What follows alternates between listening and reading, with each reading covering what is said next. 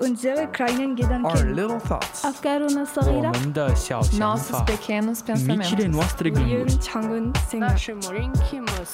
Nos petites réflexions, Delta FM 90.2. Il faut que tu baisses le son. Bonjour tout le monde. Dixième, Dixième émission de nos petites réflexions. Aujourd'hui, saison 2, évidemment. Ouais. Et euh, Anaël est à la technique euh, à nouveau. Voilà. explique petit problème, mais ça va C'est bien normal, ça vient, ça vient avec Oui. l'expérience. euh, Voilà. Ça va venir. Et moi, il y a toujours tellement de bugs que tu sais, genre, t'es vraiment pas la seule. passe Donc c'est pour ça. Ça explique nos 10 minutes de retard. Pour une fois, c'est pas que. Ma faute. On était, on était à l'heure. On était tout à l'heure même. Donc voilà. Non mais c'est vrai. On tient à le préciser parce qu'on est tellement tout le temps en retard. Voilà, voilà. Tu nous euh, présentes le meilleur exactement. programme. Donc au programme euh, La météo euh, par moi-même, un quiz sur le sport d'Anaël et une chronique réflexion par Oriane. Voilà, voilà. Alors donc bonjour à toutes et à tous. Donc côté météo, euh, on se dirige vers Busan, donc une ville dans le sud de la Corée du Sud. Donc demain, euh, le temps sera plutôt euh, nuageux avec quelques éclaircies. Le vent soufflera à environ 5 km/h et les températures seront d'environ 8 degrés. Et demain, ce sera la Saint-Gildas.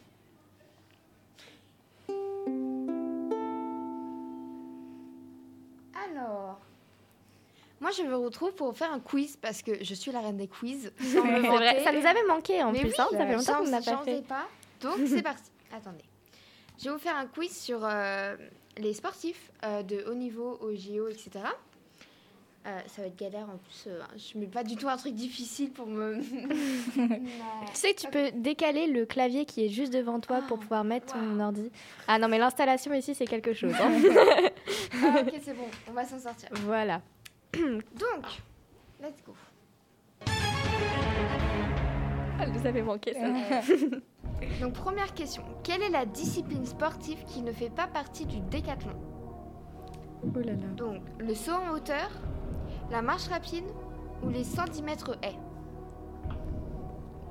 Moi, je dirais la marche rapide.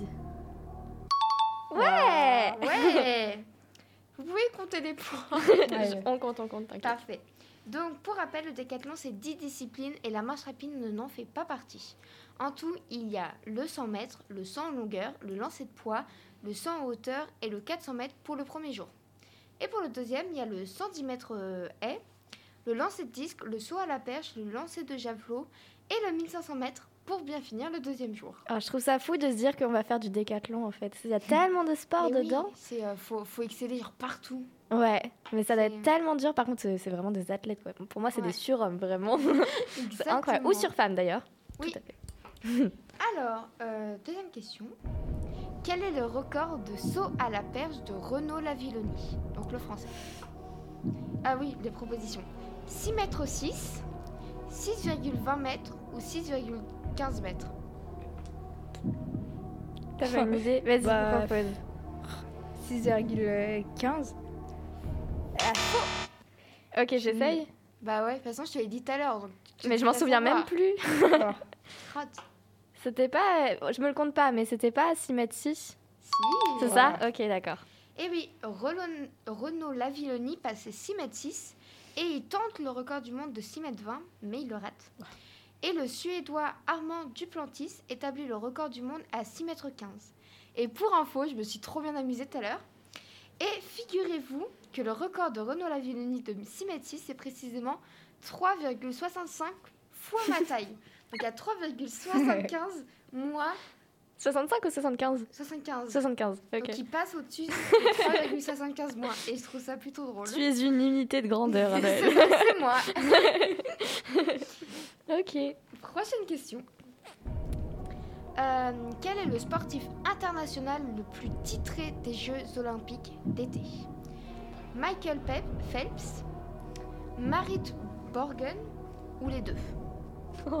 Tu sais que je connais aucun de ces noms. Bah, non plus. Moi non plus. On est trop nuls en sport. mais... L'émission Delta Sport nous détesterait, là, clairement, vraiment. Euh, Moi, j'ai envie que ce soit une femme. T'as pas dit Ouais, une moi femme aussi, je sur les deux ça, mais. Si, il y a Michael deuxième. Phelps, c'est un homme, Marit Borgen, c'est une femme, et les deux. Bah, un homme et une femme. Bah, vas-y, moi, je dis la femme. Moi, je dis les deux. Ouais tu t'es grouillé pour dire. Donc Ok, c'est le nageur américain Michael Phelps avec ses 28 médailles au total en 4 Olympiades. Et Marit Borgen est la sportive la plus titrée de l'histoire des Jeux Olympiques d'hiver. Ah oui, je me suis trompée. Bon, euh, Michael Phelps c'est été et la femme c'est hiver, mais je Ok. voulais quand même mettre une femme. Et euh, c'est la plus titrée des Jeux d'hiver, tous sexes confondus.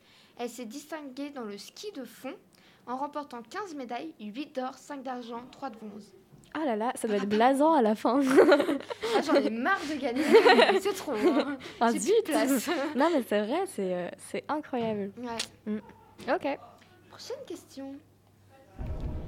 Euh, quel est le sportif français le plus médaillé aux Jeux Olympiques Attends, attends, attends, parce qu'il y a eu la porte qui est ouverte, je pense que les gens entendent le bruit de fond derrière. Parce qu'on n'a pas un lycée, euh, enfin des gens qui sont très discrets au lycée, donc euh, vas-y, Je on est là. la question.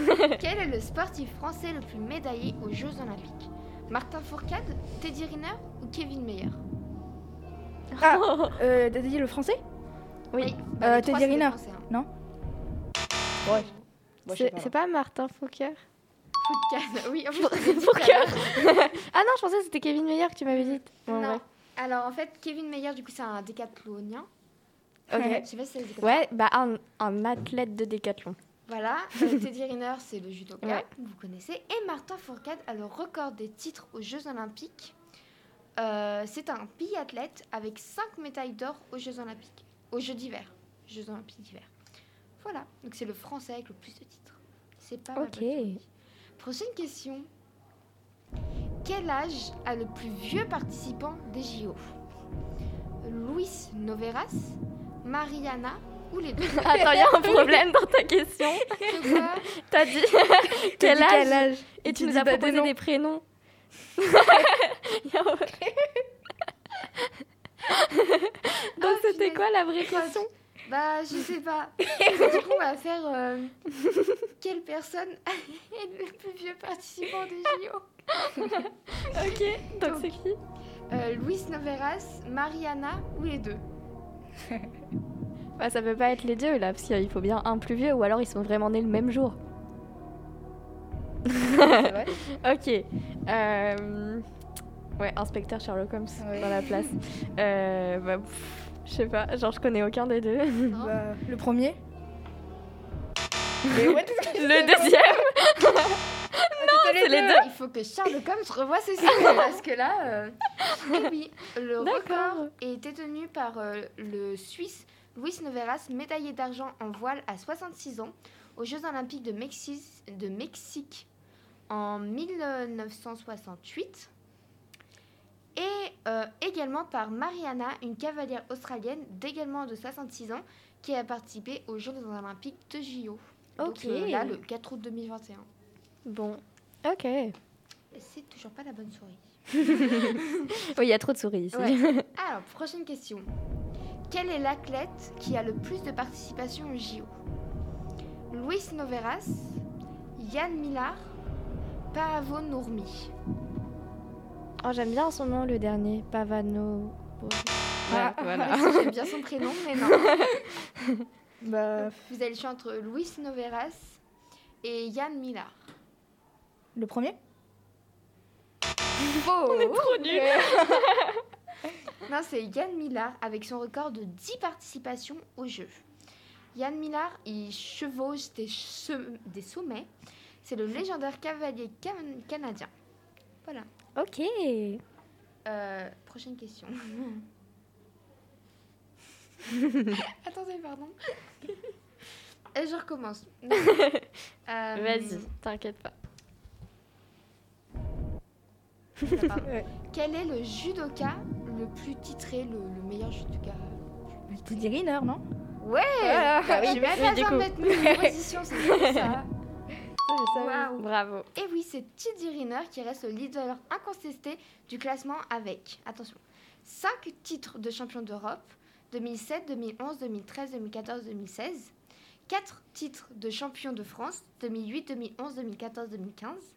Il a également remporté à 4 reprises le Master mondial 2010, 2011, 2015 et 2021 et à 6 reprises le Grand Chelem 2007, 2008, 2009, 2010, 2011, 2012, 2013. Oh là, Ah ouais. En 2011, il a fait là beaucoup de là. trucs Ouais, dis Ouais. donc. C'est la Super, fin. Eh bah super, merci, Merci. beaucoup. Ça faisait longtemps. Mais oui. Oui, ça nous a trop plu, c'était trop bien. Bah. Euh, par contre, euh, j'ai une petite question. Il est 13h26 hein, et on a cours à Ah, 13h30. attendez, on va se dépêcher.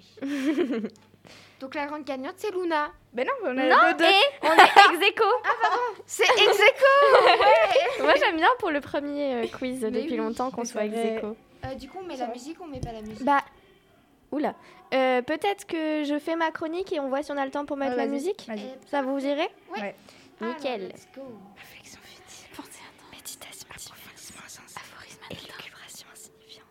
C'est inutile. Mais Mais intéressant. Bonjour Alors aujourd'hui, sujet d'une importance capitale. En fait, je me suis demandé d'où venait ce geste, souvent considéré comme une insulte, qui consiste à lever le majeur pour dire Je ne suis pas d'accord avec ta pensée, je suis chafouin, ou encore Auriez-vous l'amabilité d'avancer votre habitacle?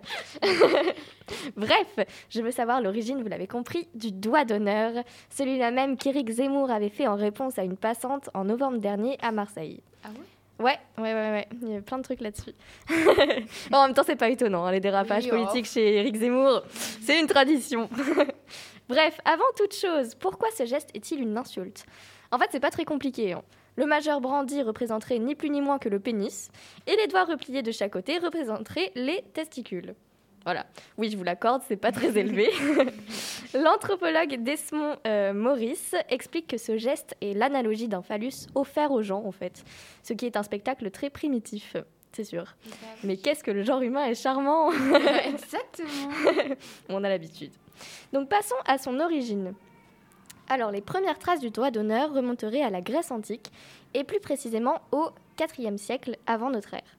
Il aurait été utilisé par le philosophe Diogène, connu pour être très cynique, et il aurait ainsi montré à des visiteurs ce qu'il pensait de Démosthène, homme d'État athénien, selon le récit d'un historien grec.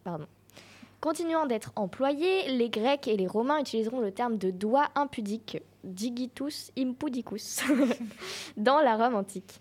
Ensuite, petit saut dans le temps jusqu'à la guerre de Cent Ans, qui contribuera à populariser ce geste.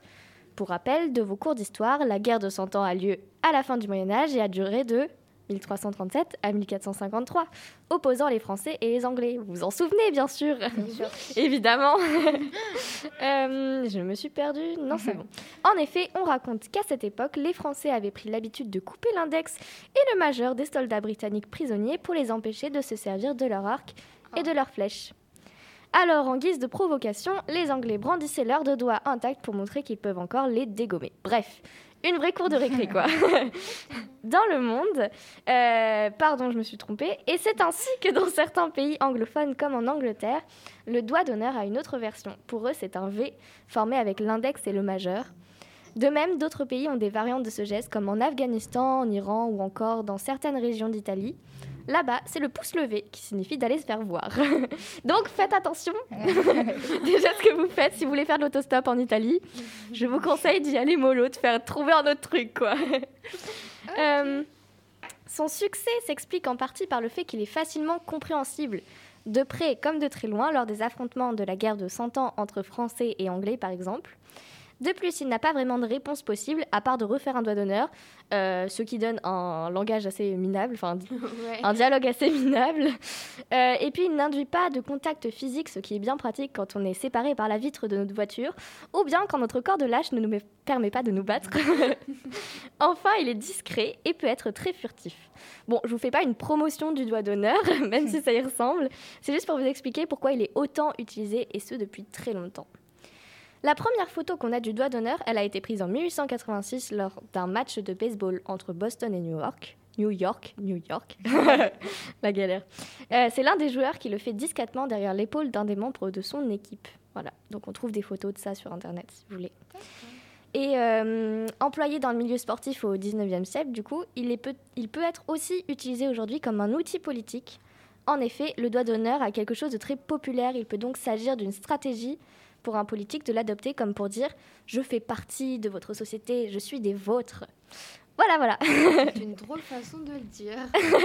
oui, mais c'est un peu pour, euh, pour euh, dire que j'appartiens à la population, moi aussi, malgré mon rang élevé, euh, ma classe sociale élevée. Voilà. Donc, doigt d'honneur. Voilà, ce qui expliquerait peut-être le geste déplacé de Éric Zemmour. Après, je pense pas que ce soit vraiment dans ce sens-là. Mais... Je pense, ouais. Voilà, voilà pour ma chronique. Euh, je pense qu'on va pas avoir le temps de vous faire écouter la musique de pause, mais on va la faire la semaine prochaine Oui, du ouais. coup. Ouais. Exactement. Voilà, mets le voilà. Générique de fin.